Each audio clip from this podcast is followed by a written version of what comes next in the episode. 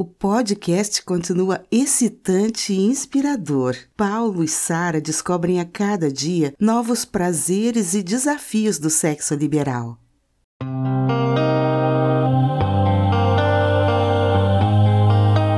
Apesar de todo o êxtase, eu não havia gozado.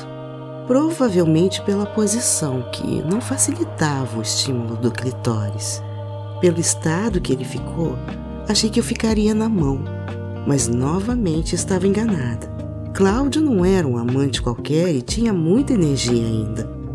Quando seu pau saiu de dentro de mim, senti sua porra escorrer por minhas pernas até o chão. Mas antes que me sentisse incomodada, segurou minha mão e me conduziu até seu quarto. A cama se encontrava arrumada com lençóis brancos que ficaram logo sujos quando me deitei toda lambuzada. Sem se importar e com seu pau ainda pingando, ajeitou minha cabeça em um travesseiro e, com a habilidade de sua língua, me fez gozar em poucos minutos. Depois de toda aquela loucura, foi um gozo tranquilo e relaxante que me fez amolecer e deitar em seu peito. Permanecemos por alguns minutos relaxando e conversando, até que percebi que ele estava novamente excitado e seu pau estava crescendo. Resolvi então dar uma ajudazinha e, passando a perna por cima de seu corpo, me posicionei de quatro com minha buceta e meu rabo bem em frente aos seus olhos. E isso já foi o suficiente para que ele pudesse assistir seu pau se levantar e começar a pulsar. Com delicadeza o segurei e comecei a lamber aquele membro lindo, ficando excitada com um gostinho de porra misturada com minha lubrificação. Baixei meus quadris e logo senti a boca quente de Cláudio se deliciando com o mel que escorria de minhas entranhas. Determinada a aproveitar ao máximo aquela noite, decidi assumir o roteiro. Engolia seu pau até tocar a garganta e começar a engasgar. Meu corpo reagia com contrações involuntárias extasiantes e a saliva escorria de minha boca. Meus lábios deslizavam por aquele membro melado, me fazendo delirar. Cláudio mal conseguia me chupar direito, mas meu maior prazer vinha de minha gola devoradora. Depois de me fartar, me levantei e, mudando de posição, me preparei para uma gostosa sentada. Aproximei seu pau de minha buceta, porém, quando começou a entrar, senti uma dor intensa. Era consequência do sexo selvagem e seria impossível continuar. Antes que a decepção tomasse conta de mim, pensei rapidamente em uma solução que certamente Cláudio iria adorar. Aproveitando que seu pau estava bem duro, lambuzei meu rabinho com a farta saliva produzida pelas engolidas.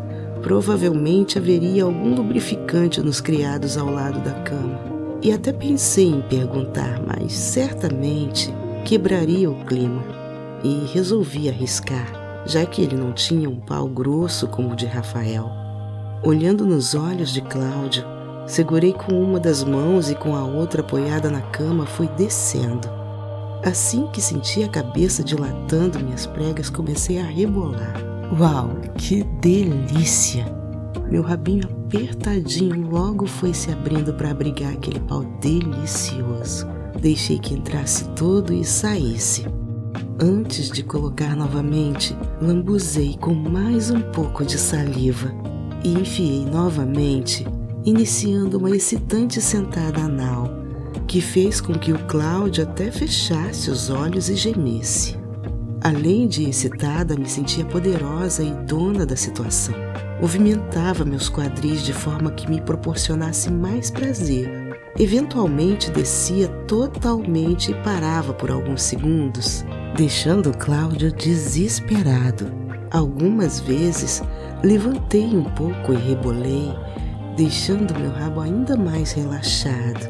Cada vez mais excitada, Acelerei os movimentos e passei a massagear meu clitóris, entrando em um alucinante êxtase.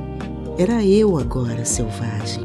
Quando percebia pelos seus gemidos que ele iria gozar, diminuía o ritmo e aumentava o da massagem no clitóris. Só quando percebi que iria gozar, foi que mantive o movimento e deixei que ele gozasse. Enlouquecida e sem dar ouvidos aos seus gemidos, acelerei e logo cheguei também ao clímax.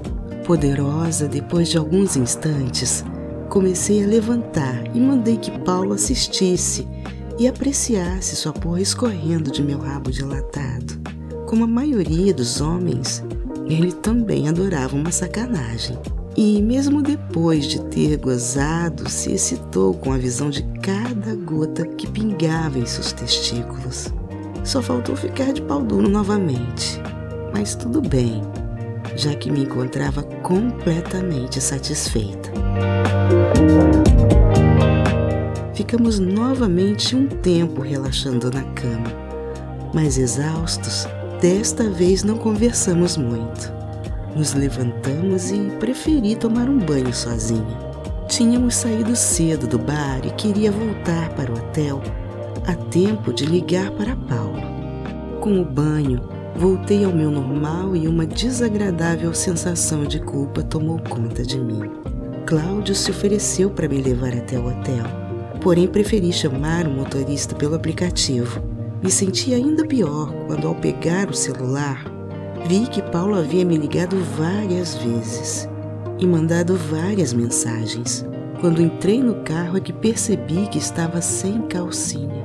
Até me lembrei do jovem motorista que havia nos levado à sexy shop. Mas desta vez estava de saia mais longa. E além de estar bem satisfeita, me encontrava preocupada com o que iria dizer a Paulo. Chegando ao hotel, imediatamente liguei para ele.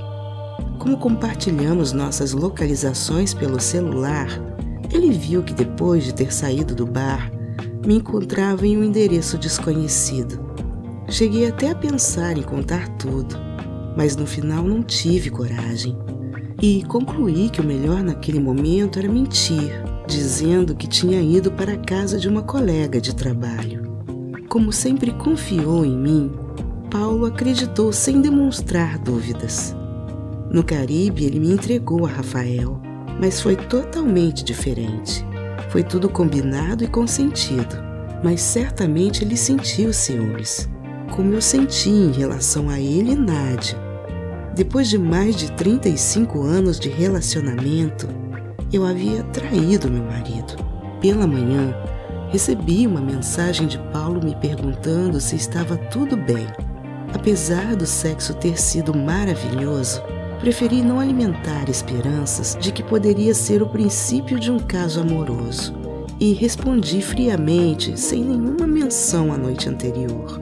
Creio que Cláudio entendeu o recado e nosso relacionamento continuou o mesmo de antes, apenas com e-mails relacionados ao trabalho. Os sentimentos em relação ao sexo selvagem e delicioso daquela noite eram conflitantes de um lado, a culpa que me perseguia, e de outro, a excitação provocada pelas lembranças, chegando a fantasiar homenagem com a participação de Cláudio. A verdade é que a puta que existe dentro de mim gostou da experiência e, por mais que eu tente, não consegui me sentir arrependida.